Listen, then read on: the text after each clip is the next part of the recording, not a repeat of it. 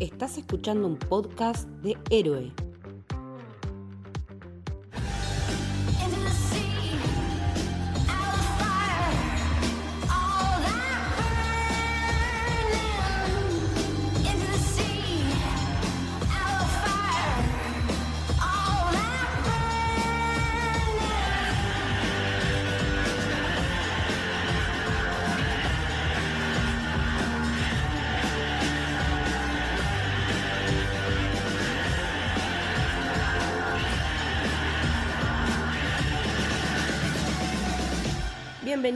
Bienvenidas, bienvenidos al Camino del Héroe. Mi nombre es Leticia y hoy vamos a estar hablando de Eco con un invitado ya amigazo de la casa, Germán eh, Martínez Alonso. ¿Cómo andás, Ger? Hola Leti, ¿todo bien? ¿Vos? Bien, con muchas ganas de charlar de esta serie, miniserie, décima serie de, de Disney Plus eh, del MCU, que nos trae la historia de un personaje que viene de Hawkeye. Así es, la querida Maya López. O yo por lo menos la quiero, yo le tengo Yo la quiero cierto mucho. cariño. Le quiero mucho y aparte estaba esperando Tengo, tengo debilidad por las caracúlicas, además. Yo- a mí me encantan las minas Power, las minas que tienen aguante, o sea, el porte que tiene ella, de- la manera de pelear, eh, la manera que tiene de, de llevar su, su sordera. La verdad es que me parece un, un personaje súper interesante. Cuando se anunció el proyecto nadie daba dos mangos y yo estaba, sí, tengo ganas de seguir viendo más de este personaje, porque me había muy resultado muy interesante en Hawkeye, de lo más interesante de Hawkeye, junto con, con Kate Bishop. Pero la verdad es que me encantó el hecho de que se largara toda de una, que por fin estén haciendo como cambios y pruebas para ver si remontan esta supuesta fatiga de superhéroes o esta supuesta saturación de cosas, de contenidos de Marvel. Me parece que está bueno ir probando y no le fue mal porque es también el primer estreno de lo que sería la línea Marvel Spotlight, que es para mayores de 16, en, también, en la que también va a entrar Daredevil Born Again, que ya a esta altura del partido, con casi todo el cast confirmado de la vieja Daredevil, es una temporada 4, más los reshoots y toda la bola. Y estrenó también en Disney Plus y en Hulu, y fue número uno en ambas plataformas al momento del estreno. Y más allá de eso, yo estuve viendo que hubo reviews mixtas. En general, lo que vi que se quejaban del pacing mucho. Como que el pacing, como que los tiempos narrativos entre un capítulo y otro eran como medio desparejos. Yo no noté eso, no sé qué viste vos. No, para nada, a mí tampoco me, me pareció que fue... A ver, no estoy diciendo que no haya sido desparejo, o sea, tal vez es desparejo, pero no es algo que a mí me haya molestado.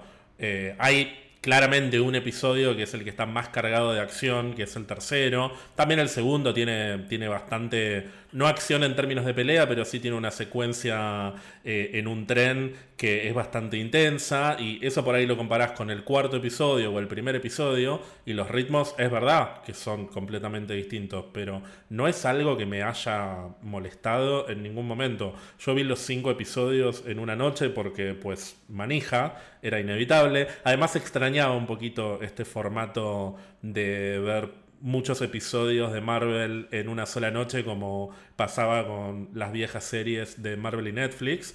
Y la verdad es que no me... En, ningún momento dije, bueno, tengo que ver uno más, pero no tengo ganas. No, quería seguir viendo y, y no se me interrumpió en ningún momento de la noche la experiencia de estar pasándola bien. Por ahí es algo muy personal. Es decir, si a alguien le parece demasiado lento un episodio, tal vez es porque está acostumbrado a, a otro ritmo eh, de serie o a otro ritmo de episodio. A mí me gustan los episodios que se toman el tiempo como para tener conversaciones pesadas y, y que, que por ahí dan vueltas sobre, sobre situaciones que no son tan intensas en términos de acción, pero bueno, me parece válido que, que a otra gente no le pase lo mismo, pero a mí al menos no me afectó en ningún momento la experiencia de la serie. Bueno, ya que estamos con esto, hablemos de las impresiones generales de la serie. Más o menos ya adelanté que me gustó mucho.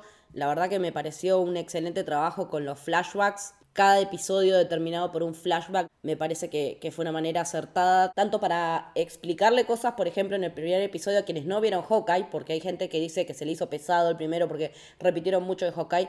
No hay que dar por sentado que todo el mundo vio Hawkeye. Me parece que estuvo atinado los momentos que mostraron de, eso. Me parece que está muy bueno el, flashback del origen de los Choctaw, ya con este gran poderío femenino. Lo comparo también en algún punto con el origen de la gente de Namor, que es eh, por, como un poco por oposición, ¿no? La gente de, Maya, los Choctaw, vivían en las cuevas, estaban cubiertos como de un barro y salen a la superficie y cuando salen a la superficie se les cae todo eso y empiezan a tener como esos brillos dorados y, en la gente en amor es al revés, tiene que al ver su tierra tomada, tomarse la raíz, mutar, transformarse, pero siendo que la palabra mutante en Marvel tiene un peso específico propio para poder vivir en el mar, me pareció como un paralelo interesante, también siendo que se habla de pueblos nativos en, en las dos historias, eso me pareció súper interesante y además estoy enamorada de la banda de sonido. O sea, el opening de los Yeah Yeah Yes me, me re gustó. El momento que, que explota Rob Zombie en, en la pista de patinaje me, me encantó. Y me- bueno, la secuencia del opening en general me gustó muchísimo. Me parece que el tratamiento visual, el tratamiento de los colores, todo en tonos tierra, bien cálidos, tiene mucho que ver con esto de los pueblos originarios. La verdad que a nivel cinematografía, salvo el episodio del tren que yo no lo pude ver bien porque me- era como que lo veía muy oscuro y le cambiaba el contraste o el brillo a la tele y no veía eh, Flashbacks de Game of Thrones. Flashback de la batalla de Winterfell total, que después en la PC sí lo pude, lo, lo vi porque quería ver la- una de las escenas de acción de la serie más importantes y la quería ver bien. Pero el la verdad es que estoy muy contenta y muy contenta con la actuación de Alacua Cox. La verdad que me parece que es una mina que sabe que bancarse un protagónico al hombro, sabe cargar con todo ese peso que implica ser una protagonista de una serie de Marvel, encima con un personaje que no es de los más conocidos o los más populares, pero que tiene como plus esto de ser la protegida de Wilson Fisk, del Kingpin, ¿no? Que no es poca cosa, a quien dábamos por muerto. Y bueno, en la línea del MCU esto transcurre cinco meses después de esa, de esa aparición en Hawkeye. No sé cuáles son tus impresiones. Sí, hay muchas cosas, dijiste muchas cosas de las que quiero hablar, desde los Choctaw hasta la música, el opening, pero me quiero quedar con esto último, después volvemos de última. Al Aqua Cox también para mí la rompió en esta serie y quiero subrayar esto.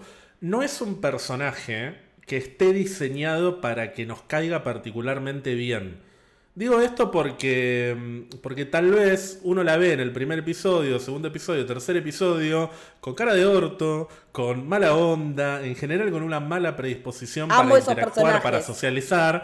Pero es la gracia de ella. No es un personaje que no solamente nos tenga que caer bien, sino que además es una villana, entre comillas. O sea, nunca llega a serlo del todo, pero es un personaje que, si lo ubicamos en, en el rango de antiheroína, está más tirando para, para la parte de villana que para la parte de heroína. No es una antiheroína como puede ser, no sé, algún personaje como Moon Knight.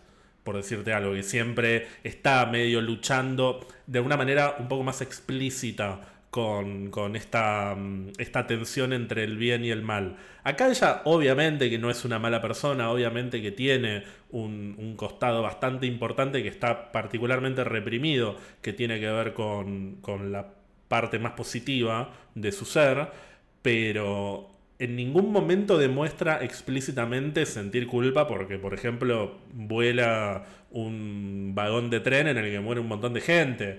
Eh, de la misma manera que vemos un montón de escenas en las que mata personas que está bien. Ninguno era particularmente inocente, pero aunque no sean inocentes, las series de superhéroes, las películas de superhéroes siempre ponen en algún momento el manto sobre es lo correcto, no es lo correcto, quién soy para matar. Bueno, esa discusión nunca está.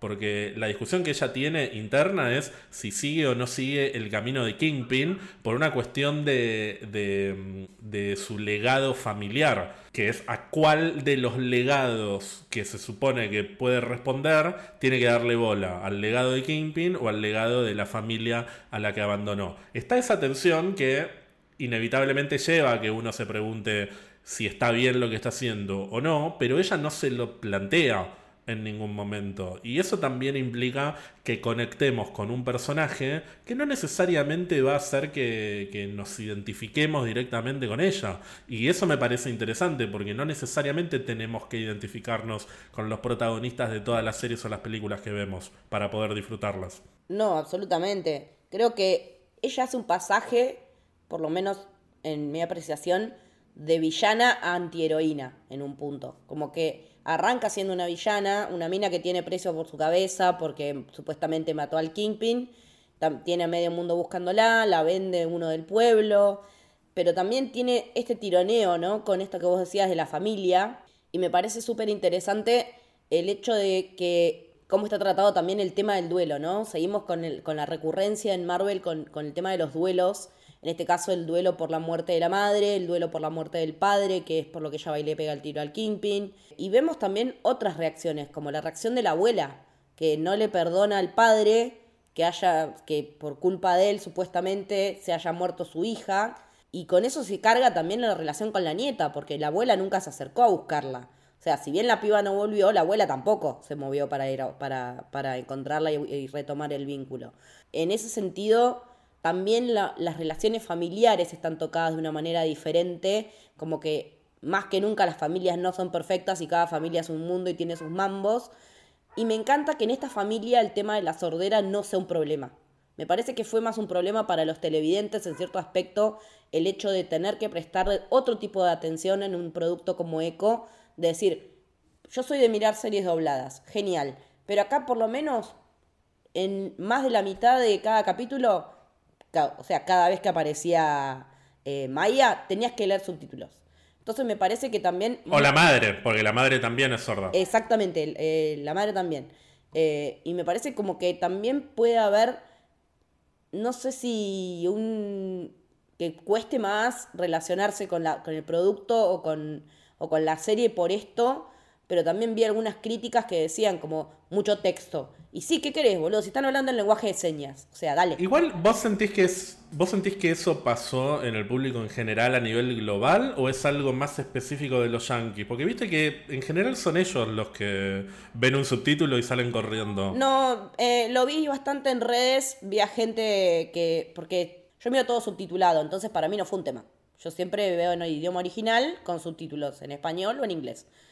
Y lo vi en bastante, eh, no tanto en Argentina, pero en gente de otros países que están más acostumbrados a ver series dobladas. Es gente de España, gente de México. Ah, bueno, claro. Vi, vi esa crítica, por eso lo, lo resalto. Y creo que también hay que, hay que acostumbrarse a que, eh, lo hemos dicho ya en otras oportunidades, también en, en Pizza Birra Marvel, que no todos los productos son para todo el mundo. No noté hate por el tema de personaje femenino en este caso, eso no lo vi, cosa que aplaudo porque podía haber sido tranquilamente, eso no, no lo vi en ningún lado. Pero. No, yo sí lo vi. Ah, bueno, yo por, por ahí por, tuve la suerte de no cruzarme con un, con un pelotudo de Igual ese. yo, igual yo medio que voy a buscar la mierda, ¿eh? o sea, yo voy a ver dónde están los comentarios que me van a hacer enojar. No sé si son predominantemente eh, esos los comentarios sobre Eco, pero, pero sí. Por ahí ya tengo demasiada gente bloqueada y no lo ser. veo. Pero más allá de eso, creo que como, como para ir redondeando estas impresiones eh, generales, es un producto que, no sé, puede llegar a ser un 7 si le quisiéramos poner un puntaje, porque tiene algunas cositas, eh, en algunas cuestiones medio de dirección en algunos momentos, pero lo que es a nivel actuaciones, lo que es nivel locaciones, siendo que no está filmado ni en Oklahoma, ni en Nueva York, ni nada, está todo filmado en Atlanta, eh, está muy bien recreado, me parece que en ese sentido no hay nada que, de lo que quejarse. Y también es muy valorable todo lo que trabajó la producción para lograr una correcta representación de los pueblos nativos eh, de Estados Unidos. Trabajaron directamente con la gente de, los Choctaw, eh, estuvieron trabajando, hicieron un powwow al, fin, eh, al final del- de la filmación con todo el equipo, eh, para filmar la, festividad que incluye a varias naciones eh, nativas, no solo a los Choctaw, sino que tiene de todos eh, un poco, digamos. Sí, yo estaba esperando que llegara. Hablaban tanto del Powwow en todos los capítulos y dije, seguramente el último capítulo va a ser el festival y va a ser el clímax ahí, en el medio del festival. Y viste que cuando empieza el, cuando empieza el Powwow, tiene algo hasta de documental. Sí, porque lo filmaron muy está así. filmado, está- claro, está filmado directamente con la comunidad. Es, es como que recrearon literalmente un powwow como lo, como lo hacen en la vida real. Y toda la gente que está ahí son los mismos que año tras año hacen esos festivales. Sí, sí, es, tardaron tres noches en filmarlo. Y los trajes están hechos por la misma gente que se hace sus trajes. Es decir, es súper fiel. Y las banderas lo mismo, sí, eso está todo muy bien hecho. La verdad que me parece que a nivel representación de otras culturas eh, están trabajando muy bien, porque ya desde Black Panther que venimos hablando de esto, de que arman una especie de Biblia de cómo tratar eh, determinadas culturas. Lo mismo hicieron con Namor para la gente de Talocán y lo mismo están haciendo ahora acá. Entonces creo que, que está buenísimo ver es, eh, la, es representación bien hecha porque eh, ya no, ya no estamos para bancarnos un Villa Gesell que parezca Bariloche. Pero qué icónico quedó, Ya no ¿eh? estamos para eso. Eso, eso quedó, sí. O sea, es ya es historia del cine, me parece. Eh, de las mejores, peores representaciones de Argentina en el cine que, que hayan existido. Eh, y justo fue con los X-Men, así que queda todo en el mundo Marvel. O sea, mal por ese momento, bien por lo que están haciendo ahora. Sí, yo tengo muchas ganas de ver el, episodio de Assembled, del documental que sacan de todas las series y las películas, que va a salir ahora en cualquier momento, si no salió ya, para cuando salga este episodio. Eh, porque quiero ver mucho de este detrás de escena. La directora principal, que es Sidney Freeland, que dirigió cuatro de los cinco episodios, contó que básicamente lo que hicieron fue, primero, delinear la historia y la propuesta temática de la serie y construir en torno al personaje el tipo de historia que querían contar y le llevaron eso a la comunidad Choctaw para que ellos después lo enriquecieran incluso a nivel historia. Seguramente muchas de las decisiones de guion que se tomaron, por ejemplo, en lo que respecta a los flashbacks de cada una de las, eh, de las ancestras de Maya, surgieron a partir del ida y vuelta y del intercambio con los Choctaw. Lo mismo el traje, por ejemplo, el traje que usa Echo en el último episodio, que sí, yo leí comentarios de, de mucha gente que no le gustó, que le pareció aburrido. A mí me encantó. Yo no sé si es el mejor traje, sinceramente, a mí me pareció muy lindo, pero... Me parece adecuado para la personalidad de Pero es adecuado también. para su personalidad y es adecuado para el tipo de personaje que quisieron construir, que es un personaje diferente al de los cómics en muchos aspectos. Respetan muchas cuestiones que son importantes, pero está transformado y llevado a un nivel, no sé si superior, pero un nivel diferente al de los cómics en términos de representación, en términos de, no solamente en términos de representación por su identidad, y ni siquiera te diría por su sordera. Hay un detalle central que atraviesa al personaje, tanto en Hawkeye como en esta serie, que es que le falta una pierna, y esto es porque a la Aqua Cox le falta una pierna. Y ella les gustó tanto cuando audicionó para el personaje que decidieron incorporar esto como parte de, de la historia del personaje y en esta serie lo desarrollaron mucho pero mucho más. Es decir, que sin al Aqua Cox, ese detalle, que no es un detalle, es un, eh, es un, un Sí, elemento trascendental, claro, sin al Aquacox esto no sería parte del personaje y me parece que está lo suficientemente bien integrado como para que el personaje tenga una dimensión que en los cómics no tiene. Sí, totalmente, porque todo lo que tiene que ver con la escena del tren, eh, lo charlábamos eh, antes de empezar a grabar. Yo digo, para mí lo de que se le haga mierda la pierna es la excusa para que después el pseudo abuelo le haga la Obvio, con el, con el simbolito y todo, siendo que, que había visto la estatuilla. Leí mucha gente que se quejó de, bueno, se hubiera desarmado la pierna y listo. Bueno, chicos, pero Pero oh, pongámosle un poco de onda. te quiero ver que te falte una pierna, dale. Pongámosle sí. un poco de onda. Eh, dejaron pasar tantas cosas en otra porquería que hemos tenido en el Sí, último hemos tiempo. visto. Sí, la verdad que sí. Pero sí, claramente cuando se le rompe la pierna, yo hasta me puse contento porque fue, ay, va a tener una pierna nueva, qué bueno. Y nos, la, y nos la van a mostrar en el quinto capítulo. Bueno, no, la mostraron un poquito antes, pero, pero fíjate que incluso con ese, con ese elemento también le encuentran la vuelta como para, para conectarlo con sus otras raíces, porque este personaje de Graham Greene, que es como si fuera el abuelo, pero no es el abuelo realmente, le incorpora en la pierna simbología de los Choctaw, fundamentalmente un, eh, un símbolo de un sol, que también está presente en la ropa de ella. No sé si te diste cuenta que Sí. a medida que van pasando los capítulos está cada vez más grande el sol Sí. que tiene en la ropa. Primero está chiquitito, después tiene un sol mucho más grande y ya al Y final... después lo tiene las sombreras. Y claro, al final es parte de su identidad como, como superheroína. Y no sé, a mí particularmente el tema de, de que se presenten las oportunidades para que llegue el nuevo traje es algo que a mí siempre me manijea. Lo saqué de. Daredevil, de, mm, bueno, fundamentalmente de Daredevil, porque el resto no tiene Sí. traje. Sí, Eh, pero claro. bueno, Punisher también. Punisher, en el Punisher, último capítulo. Punisher. En el último de la segunda tiene la calavera, pero a mí me manijea eso de, bueno, se viene el traje nuevo y hay que esperar a que el costurero le prepare el traje y demás. Pero... Es que hay mucha gente que viste que se queja de dejen de dar, dejen de hacernos esperar para ve- ver al personaje con el traje. Déjame desarrollar el personaje para que después tenga sentido el traje. O sea, creo que es al revés. Primero tiene que lograrse la identidad de héroe, superhéroe o antihéroe, lo que sea, para que después el traje tenga sentido. Me parece que es todo lo contrario, pero bueno, nada.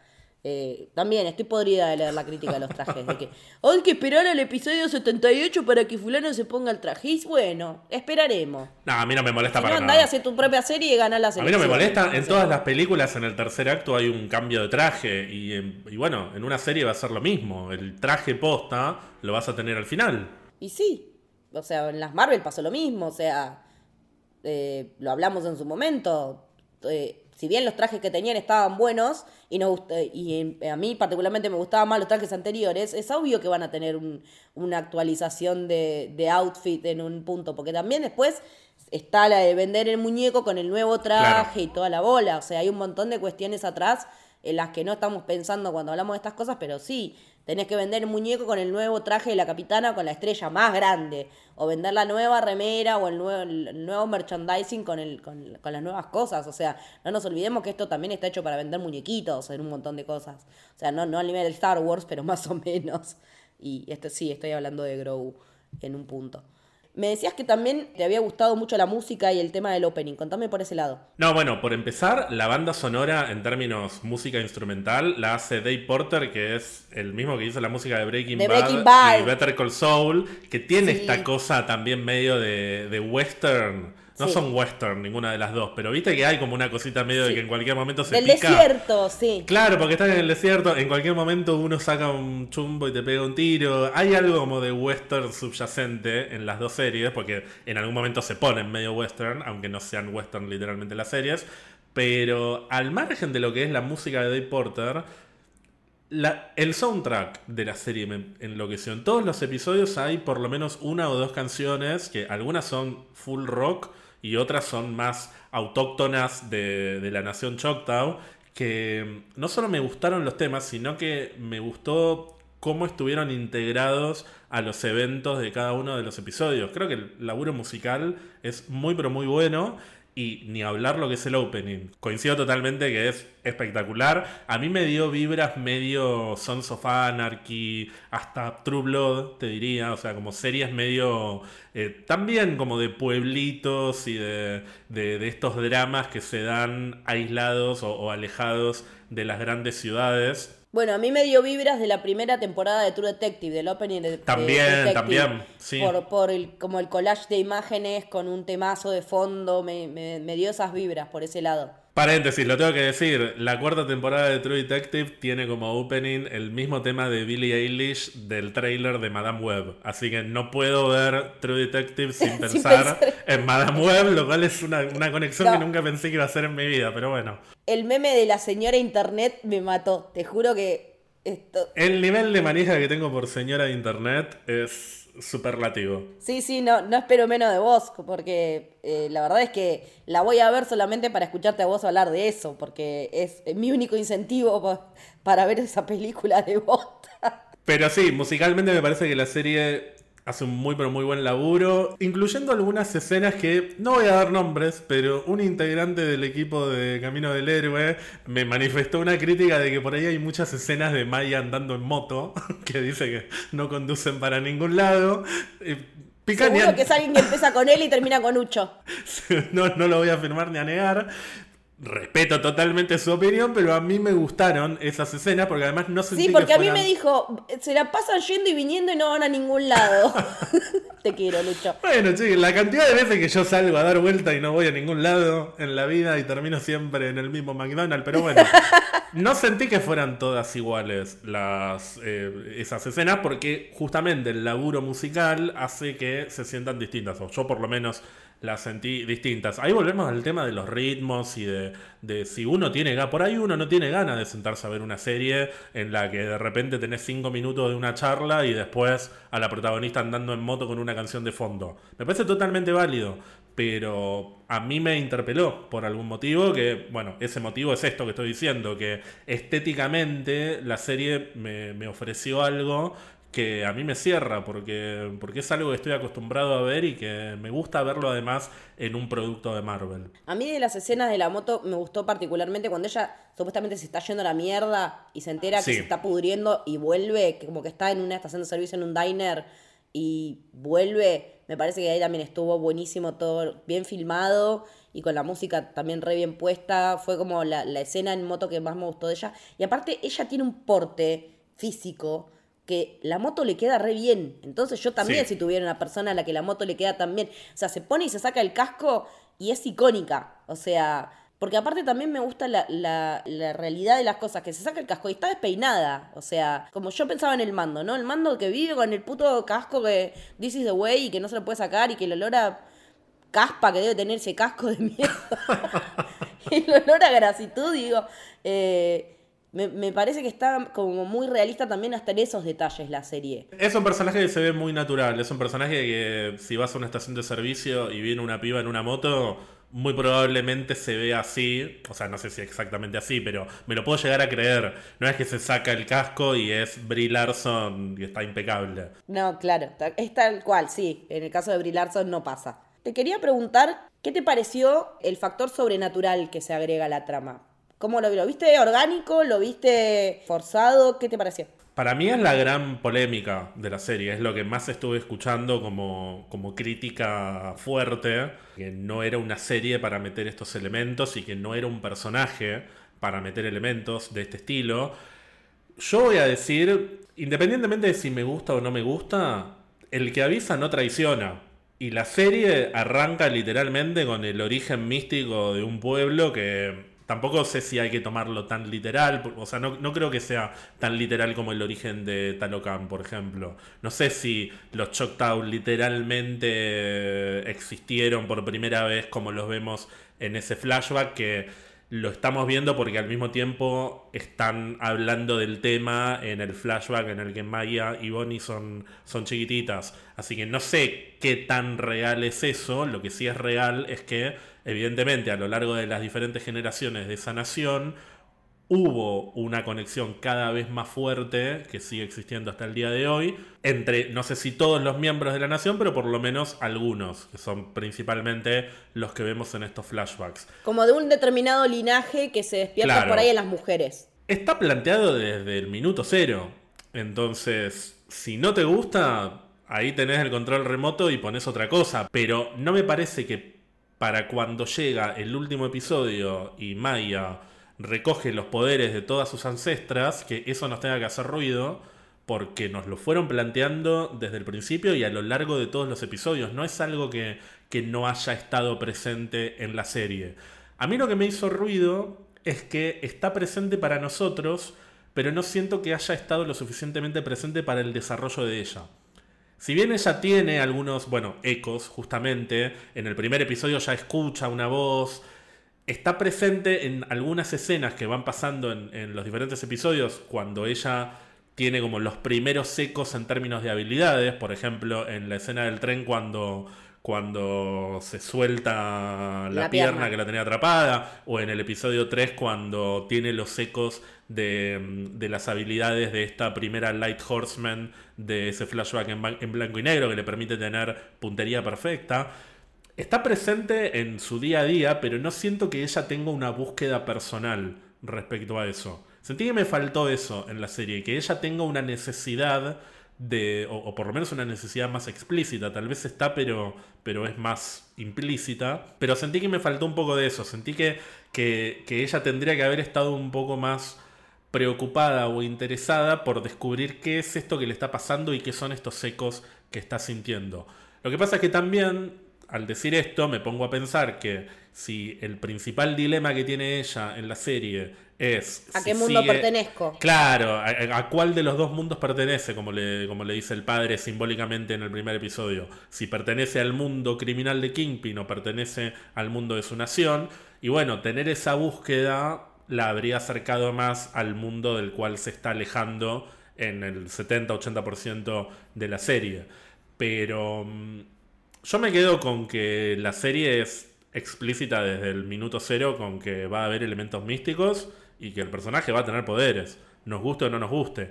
No sé si es lo que yo hubiera esperado para el personaje. Claro, eh, me parece que viene a nivel expectativas, porque siendo que se relaciona con el Kingpin, que está en las series que llamamos callejeras de Marvel, eh, que tiene este mini, esta mini pelea con, con Daredevil, que también es de los de calle, más allá de que también tiene poderes. Me parece que también lo que vos decís está bueno, de que está integrado desde el momento cero en la historia, y que creo que a ella, que ella lo percibió pero no le daba pelota, porque estaba más Claro. en otra, que estaba más en el otro mundo y que a medida que vuelve y se empieza a reconectar, ya sea con la abuela, con Bonnie, con, eh, con, el pri, con el que le dice el primo, el que anda en la camioneta, que no me acuerdo el nombre, Biscuits. Biscuit, eh, que me causó mucha gracia que se la pasara toda la serie queriendo arreglar la camioneta, la verdad. El momento del Rey León me hizo reír un montón. O sea, está re quemado, pero me hizo reír igual. En ese sentido, es una búsqueda que ella no estaba haciendo, sino que le llega al ver que realmente la parte de su familia es más importante para ella de lo que ella misma pensaba o, o el lugar que ella le estaba dando. Creo que sorprende por esto de que vos decías, de que no era por ahí la serie en la que uno se esperaba que hubiera poderes, pero a mí particularmente no me choca, al contrario, me gusta y me gusta que sea entre ancestras la cosa, porque yo lo- por lo que yo entendí es como que son las descendientes de Chafa. No son, Claro. no sé si son los varones, me parece que son solo las mujeres. Sí, pareciera ser ese linaje, tampoco me queda del todo claro. Siento que es como cuando la trama necesita que alguno tenga poderes, los tiene, y cuando no lo necesita, no. No me convenció al 100%, pero no me parece que esté descolgado, no me parece que sea algo que no funcione. Siento que podría estar trabajado de otra manera, pero también me pongo a pensar, para, para los puristas de los cómics, en los cómics ella también tiene poderes y el poder que tiene es básicamente poder replicar a la perfección cualquier cosa que haga otra persona. De hecho, uno de los primeros momentos en los que manifiesta esta habilidad es, recordemos, ella es sorda y ve a una persona tocando el piano y con solo ver los movimientos de los dedos, ella después se sienta en el piano y replica a la perfección una canción que no puede escuchar. Eso mismo lo puede hacer con cualquier cosa y por eso a medida que empieza a pelear con gente, empieza a copiar las habilidades en términos de artes marciales, de lucha y demás. Nunca te explican por qué tiene esa habilidad, no es que es mutante o, o algo por el estilo. Entonces tampoco es que súper prolijo en los cómics. Eh, hasta te diría que es más tirado de los pelos lo de los cómics que esto. Ahora, siento que en el último episodio es todo tan, tan intenso, esa, esa confrontación final, pasan tantas cosas en tan poco tiempo, que yo no sé si estaba como para que ella le pudiera transmitir los poderes a la abuela y a la prima. Eso me pareció como un poco demasiado. Eso fue un poco falopa, sí. Me pareció un poco falopa, no sé si quería ver a la abuela peleando, fue como todo medio raro, pero sí me parece La prima me parece un personaje medio al pedo también, o sea. No, a mí la prima, a mí la prima me gustó como personaje, pero, pero al margen de los personajes, siento que los poderes de ella funcionarían mejor en un, en un nivel street, o sea, en un nivel callejero, si fuera simplemente poder replicar las habilidades de sus ancestros. Es decir, hacerse eco Claro. de esos ecos de sus ancestros. Tener perfecta puntería porque su eh, la de 1800 tenía perfecta puntería. Eh, tener más fuerza porque la de 1200 tenía más fuerza. Y así, poder como mm, como tener esos pequeños power-ups en el medio de una pelea. Entonces, si está peleando con, con un oponente eh, con el cual hay mucha distancia física, bueno, recurre a la habilidad de la puntería. Si está peleando con Daredevil, tal vez necesita más resistencia, más fuerza y demás. Y que esos poderes se manifiesten como parte de su, de su pelea. No que después ella les tire poderes a otros personajes. Eso es lo único que no me gustó. Ese momento de te comparto mi poder. Que entiendo, entiendo que simbólicamente tiene un sentido. O sea, no, no sé si está mal necesariamente. Pero me quedaría más con. Pero con- un poquito forzado. me parece un poco forzado y de todos modos también me pongo a pensar que la próxima vez que la veamos probablemente no van a estar la abuela y la prima con ella, entonces probablemente no volvamos a ver nunca ese poder. Lo que sí vamos a ver es esto que, que estoy diciendo, que ella puede replicar habilidades de sus ancestros.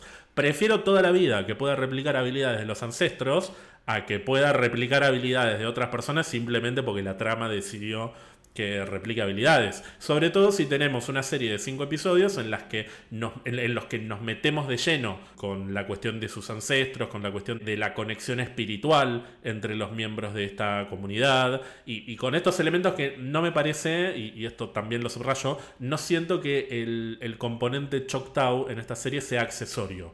No siento que No, tokenizaron un personaje y dijeron, bueno, eh, como, como queremos un personaje diverso, eh, es sorda, le falta una pierna y además es nativa, eh, además es nativa americana.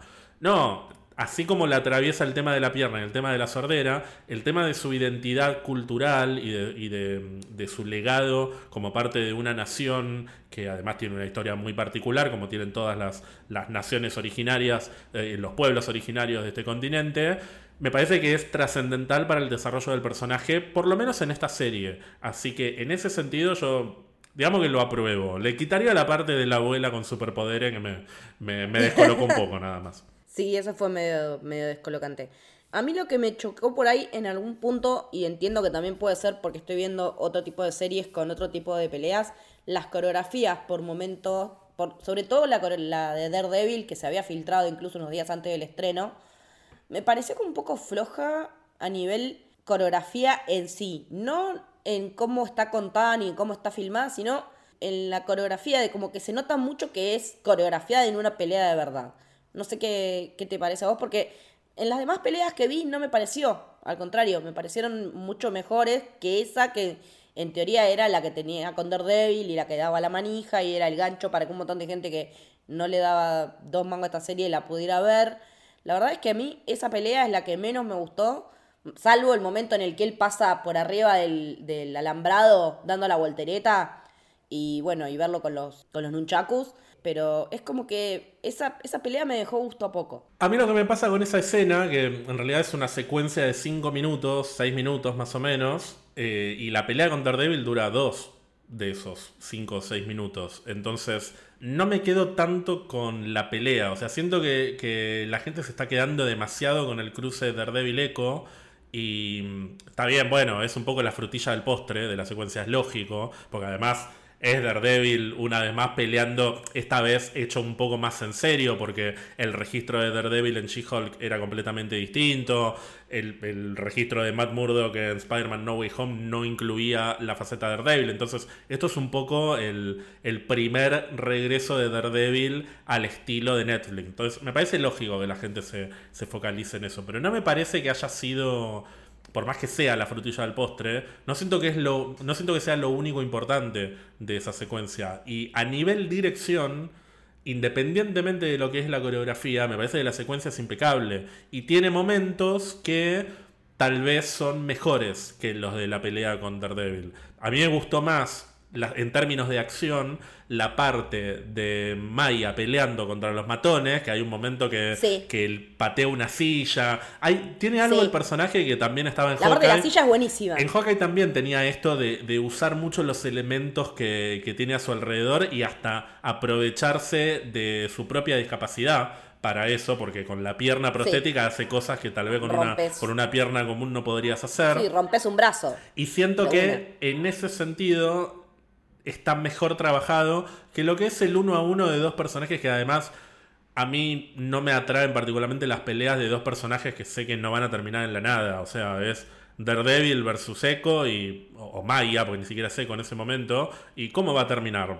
Va a terminar en que se van a ir cada uno por su lado y listo. Es que en, términos narrativos no tiene ningún peso esa pelea. Más allá de que después ella va con Kingpin y Kingpin le dice, ah, peleaste con Daredevil. Y, y qué bueno. Pero mm, no tiene más la pelea de Daredevil y Maya que, el placer, entre comillas, de volver a ver a Daredevil.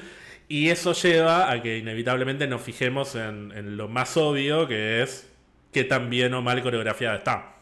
Así que lo entiendo, pero no me a mí no me arruinó nada porque No, arruinar no. porque esa pelea fue esa pelea fue el final de una secuencia que en términos de dirección está tan bien dirigida como las secuencias largas de Daredevil que, que además está homenajeando directamente eso, está homenajeando la pelea del pasillo de Daredevil temporada 1, la del edificio de temporada 2, la de la prisión de temporada 3 que ya bueno, es, es como otra está en otro nivel, pero los recursos que se utilizan en términos de dirección, en términos de cinematografía, son los mismos y están muy bien utilizados, o sea, está muy bien dirigida toda esa secuencia desde el minuto en el que Maya entra a, ese galpón hasta que termina. Nombrabas al Kingpin. Hablemos de la relación de Wilson Fisk con Maya. Ya la habíamos visto más o menos en, en estos flashbacks de, de Hawkeye. Cómo evoluciona una vez que ella se entera que no está muerto. Me parece que lo trajeron muy bien de la muerte. Me encanta que ella le diga, nunca te calentaste a aprender, en, a aprender a hablar el lenguaje de señas, porque lo pensé siempre, desde que vi Hawkeye, digo, ¿por qué tiene que tener una traductora? Que después la traductora, que la fuerza la acompañe. Pero me parece que, que siempre fue una, una relación más transaccional que familiar, que es lo que ellos pretenden que es. Sí, a mí me hizo un poquito de ruido cuando le da los, los aparatitos. eh, que igual hay que decir que en la vida real. Es un buen recurso. Sí, pero en la vida real, no sé si existen así literalmente, pero hay aplicaciones. De hecho, yo seguía, en, en algún momento vi a, a un chico que, que estaba trabajando en una aplicación que te permitía en llamadas, o sea, en videollamadas, eh, detectar los movimientos y, traducir eso. Eh, no sé si con, con- solamente con los movimientos de seña también te lee los labios y te, traduce. Es decir, ese tipo de tecnología definitivamente no existe de esta manera en, en nuestra vida, pero es el, el MCU que tiene otro nivel de tecnología, tiene tecnología Stark y un montón de cosas que llevan a que para mí sea verosímil que exista esta tecnología. Lo que pasa es que cuando, cuando lo introdujeron, no sé, me, me agarró medio, medio escéptico y dije, ah, inventaron esto para que Vincent Donofrio no tenga que hablar con, con lengua de Claro. señas. Y después dije, qué raro, porque Vincent D'Onofrio es un tipo que Se además es tan comprometido. Es tan comprometido con los papeles que hace y además todo el mundo dice que es re buena persona. Entonces lo veo muy raro. Y ama tanto al más, personaje, o sea. Probablemente haya aprendido lengua de señas para poder comunicarse con el Aqua. Claro. Pero después, a medida que pasan los, los capítulos que quedan, que bueno, son el cuarto y el quinto capítulo, me parece totalmente lógico porque es parte de, de la evolución de Maya. Maya le dice, tuviste 20 años para aprender a decir más de 5 palabras y no te tomaste el trabajo de aprenderlas y tenés que recurrir a esta porquería. Y simbólicamente que se saque los aparatos y, los tire, me hizo acordar mucho a. mm, En algún sentido, al menos, no tan literalmente, pero me hizo acordar a la película Sound of Metal. Peliculón. Que, que también tiene. Es mucho más compleja, igual tiene otro. mm, como otro nivel narrativo esa película, pero. Pero también tiene un protagonista que en algún momento tiene que reconciliarse con, con su discapacidad y recurre a ciertos artefactos que se supone que le van a hacer la vida un poco más fácil. Y también tiene un momento simbólico en el cual él dice, bueno, a ver cómo es la vida en silencio. Y la serie juega mucho con eso también Sí. en las escenas de pelea. Viste que Hay mucho en silencio. prácticamente, en prácticamente todas las escenas de pelea tenemos un momento en el que hay silencio absoluto, excepto por por ahí los latidos de corazón de Maya. Que es cuando es desde primera persona de Maya, me parece que es en esos Claro, y, y son momentos además en los que la pelea un poco se da vuelta a favor de ella, porque es como si ella se estuviera conectando mejor consigo misma. Y, y bueno, me parece que este recurso incorporado a la relación que tiene con Kingpin tiene mucho sentido porque es parte de- del aprendizaje de ella y de entender que esa figura que era tan importante para ella y que al final de la serie sigue siendo importante, no necesariamente representaba lo que ella creía que representaba. Y ni hablar lo que es Vincent Donofrio a nivel actor, que me parece que una vez más lo da absolutamente todo en esta serie y que creo que está llevando al personaje A otro nivel. una vez más, a, a sí, a- va, Kingpin va a tener otras dimensiones cuando, cuando lo veamos. Leí también algunas críticas sobre el lugar en el que termina el personaje y mm, no las comparto. O sea, yo no creo que el personaje haya terminado sanado y No, puro por la interacción con Maya. Todo lo contrario, me parece que ahora se viene un Kingpin que va a dejar atrás o va a creer que deja atrás ciertos traumas y eso lo va a empoderar en algunos aspectos que lo va a volver todavía más peligroso, porque va a ser un Kingpin tal vez más racional o que se va a creer más racional porque va a tener que tener la fachada de, de, mm, del personaje público que va a apostar por, Por la política. la- claro, por la política, que es algo más similar a lo que es el, el Wilson Fisk de la temporada de Daredevil Eh, en Netflix, la primera temporada, Sí. que recién hacia, bueno, hay algunos momentos en, lo- en- el primer episodio que lo vemos de lleno a, a Wilson en Daredevil, al final le rompe la cabeza a uno con la puerta del auto, pero son momentos esporádicos los que tiene el personaje hasta que al final de la temporada y se, se desata por completo. A mí me parece que en Daredevil Born Again va a estar todavía más tranquilo, con pequeños momentos de desagote como, como este de la puerta. Con la ira interna cocinándose, me parece. Claro, y va a llegar un momento que se le va a ir Va todo reventar. a la mierda. Sí. Por eso me pareció muy, muy interesante y muy simbólica y representativa la escena del martillo. O sea, Sí. no suelta el pasado, no suelta ese padre que, que maltrataba a la madre, que lo trataba de gordo, que lo maltrataba, o sea, al abusador del padre. Lo tiene guardado como una reliquia en una caja de madera con un terciopelo, creo que era rojo. Y yo no sé qué está esperando, si él realmente está esperando que Maya agarre el martillo y lo mate en ese momento. Yo no sé, Y si- no sé si la está midiendo, que yo creo que la está midiendo. Es que es la gracia de la ambigüedad de Sí. esa escena para mí, porque por un lado... Es que él actúa tan bien que no sabes Claro. qué, está- qué te está queriendo decir, porque es la gracia de la escena. Yo creo que por un lado él está intentando que ella continúe de verdad con, con, Con su legado. lo que él construyó. Yo creo que él la ve realmente a ella como, como una figura digna de, de continuar con lo que él empezó. Pero también puede ser que haya una parte suya que está sufriendo mucho y que es la parte que Maya sana en el quinto episodio. Que a ver, que los personajes villanos como Kingpin sufran, no los vuelve más débiles como villanos. Kingpin no es un peor villano por estar sufriendo por su pasado. Al contrario, es un villano más interesante, con, con más dimensiones, Con más matices. más matices, más complejidades. Así que nos quedamos un poco con, con la duda de si realmente no estará deseando que alguien ponga fin a su sufrimiento. No sabemos cómo hubiera reaccionado si Maya hubiera tratado de, de matarlo de nuevo. Sí, sí, sí, realmente, porque la verdad es que sí, después la... O sea, que haya vuelto a buscar eh, y que haya vuelto con el séquito de gente y no solo, habla un montón también de cómo, de cómo se percibe él y cómo percibe la relación, la asimetría de la relación, porque yo creo que si bien la ve como una posible continuadora de su legado, no deja de querer ser él, él el que tiene el chupetín por el palito, o sea, no, no lo veo como un tipo que entregue el poder tan fácil.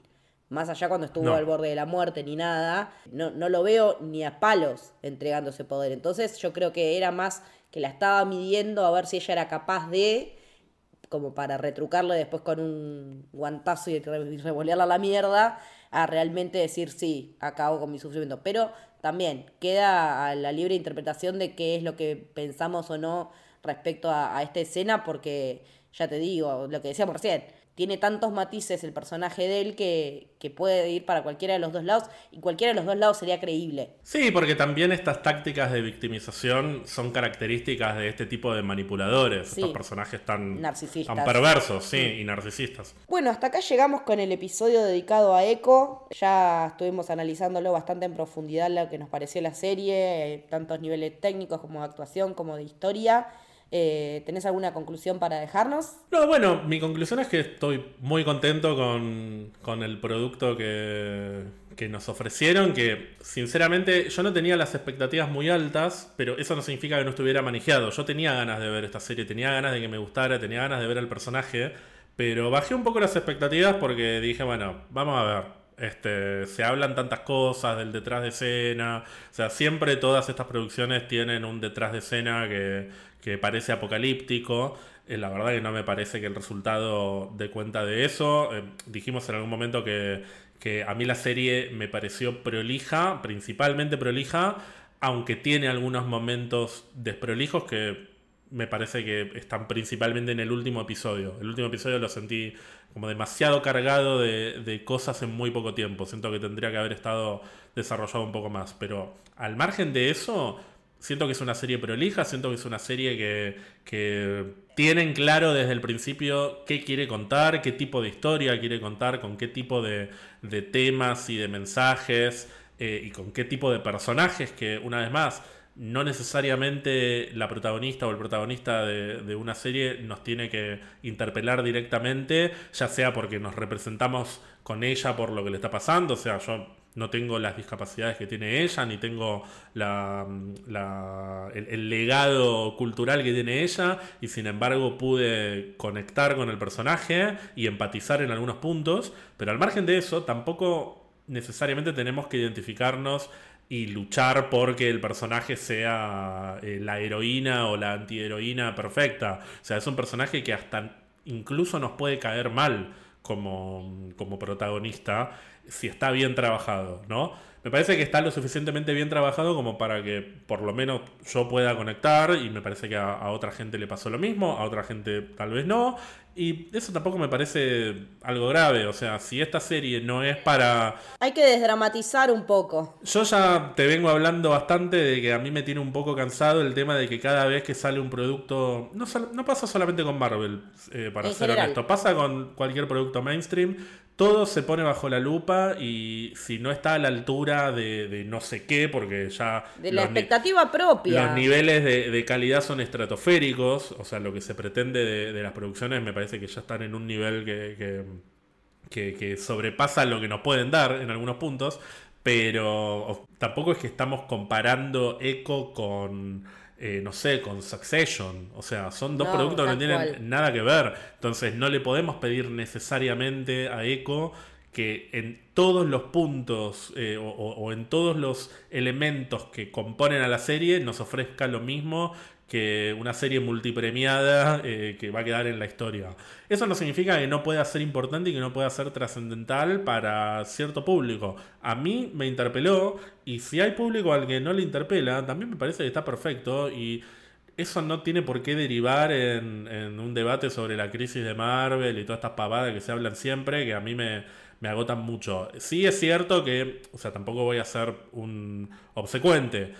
Basta con ver el desempeño de ciertos productos, tanto en televisión como en cine, como para dar cuenta de que el público general no está conectando con estos productos, no solo con Echo, con, con todos los productos, incluyendo hasta Guardianes de la Galaxia, si querés. O sea, con los productos exitosos. O Loki, que es una serie que tuvo eh, excelentes críticas y sin embargo, en semana a semana no la veía la misma gente que la vio eh, cuando la salió la primera primera temporada. temporada. Pero bueno, no voy a ser obsecuente y voy a reconocer que evidentemente el nivel de conexión del público general con estos productos no es el mismo que era antes. Y Marvel tiene un desafío por delante que es reconquistar a ese público, pero no me parece que eso necesariamente tenga que, que derivar en conclusiones sobre la calidad de todas las producciones que estuvieron sacando en este tiempo. Y acá ya es algo, ya es algo más personal. A mí la verdad es que la inmensa mayoría de los productos que sacó Marvel en los últimos 2-3 años me gustaron. No sé si me parecieron perfectos. Hubo dos o tres que me parecieron muy pero muy buenos. El resto me gustaron. Y hay algunos que son una cagada, como Secret Invasion. Y hay algunos, y hay algunos que me pare- hay uno fundamentalmente que me pareció una porquería, que es Secret Invasion, otros que me parecieron flojos y otros que me gustaron y que yo no necesito que Tal todo lo que saca Marvel sea trascendental. No, es que no tiene que serlo, porque no se puede sostener ese nivel todo el tiempo. Pero bueno, también entiendo que no pueden hacer productos para mí, nada más, porque no soy el único público. O sea, soy un boludo de los millones que consumen estos productos. Entonces también me parece lógico que ajusten sus estrategias. Por eso, en el último tiempo, se acentuaron Y el pase a showrunners va a estar bueno también, me parece. Sí, al margen de que la dinámica detrás de escena va a cambiar porque van a encarar los productos eh, en un nivel de producción diferente al que, mm, al, al que usaban para las series anteriores, pero basta con ver lo que fue la campaña de marketing de Echo y sobre todo en la última etapa, que puso el foco mucho más de lo que habían hecho antes en las conexiones con Daredevil. Y al día de hoy ya no se callan al respecto de que esta serie retoma al Daredevil de Netflix. O sea, no están tan ambiguos como estaban antes porque saben que hay un público... No, porque ahora castearon, a- castearon hasta el mismo Bullseye. O sea, ¿era lo que yo estaba esperando también? Sí, pero estamos... Yo no sé si necesitaba una temporada No, 4 no. de Daredevil, que igual sigo pensando que no va a ser una temporada 4, va a ser una nueva serie que va a ser una continuación de la Daredevil de Netflix, no va a ser una reimaginación o un reboot como era originalmente.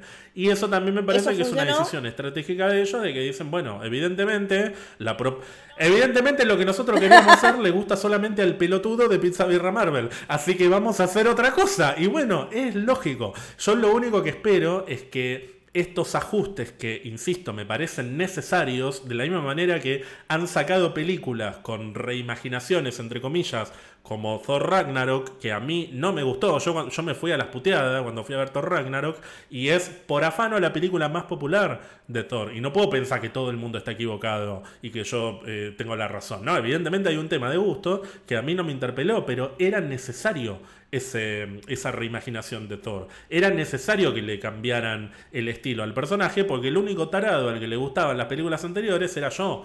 Entonces, como no...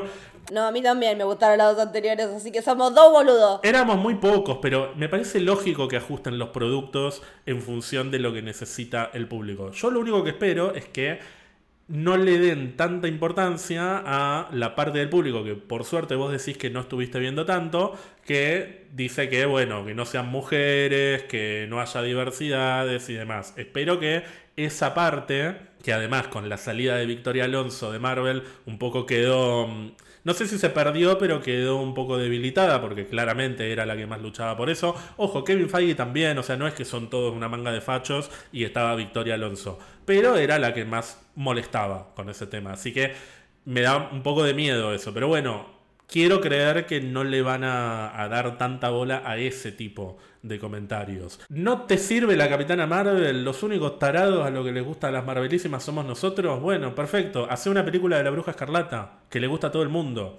Pero no dejes de hacer películas de personajes femeninos porque, porque hace mucho ruido la gente que critica personajes femeninos. No te convenció Echo porque tiene cara de culo y no nos gusta, a la- mayoría del público no le gusta tanto la cara de culo de la protagonista. Bueno, hace una serie con otro personaje, hace Jessica Jones, que le gustó a la gente.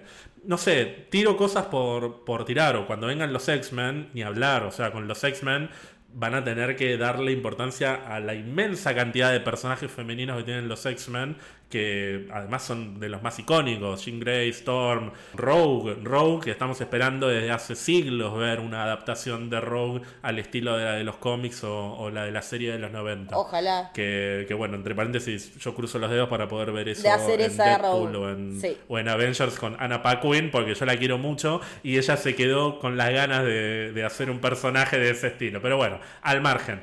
Lo único que, espero es que no haya un retroceso en ese sentido, pero me parece lógico que Marvel empiece a experimentar con otro tipo de propuestas para reconquistar a parte del público que evidentemente está perdido y creo que Echo con todos los eh, con todas las diferencias de, de opiniones o las diferentes reacciones que puede provocar, creo que es un primer paso hacia eso. Es un primer experimento para generar otro tipo de contenido que pueda ser más interesante para un público que tal vez está más reacio a consumir productos de Marvel. Sí, totalmente, coincido 100%. Ger, te agradezco un montón que hayas venido a charlar de Eco con, conmigo. Eh, decime dónde te encontramos en redes, dónde te escuchamos. Me encuentran en arroba bajo alonso y obviamente pueden escuchar Pizza Birra Marvel, donde en este momento estamos siendo cooptados por la manija por Madame Web. O sea, todo esto que acabo de decir, ignoralo por completo porque lo que va a salvar al cine de superhéroes es Dakota Johnson y Sidney Sweeney. Con esos trajes hermosos. Con esos trajes, con esas pelucas, con, con esa dirección de SJ Clarkson que está a la altura de un piloto para una serie de la Rovers de CW que yo eh, no veo la hora de que sea 14 de febrero y estar en el cine viendo a las Madame Webs. Bueno, gracias. A mí me encuentran en Leticia-Haller, tanto en Twitter X como en Instagram. Y el podcast eh, lo van a poder escuchar ahora al final. Esto fue El Camino del Héroe. Espero que se les haya gustado. Adiós.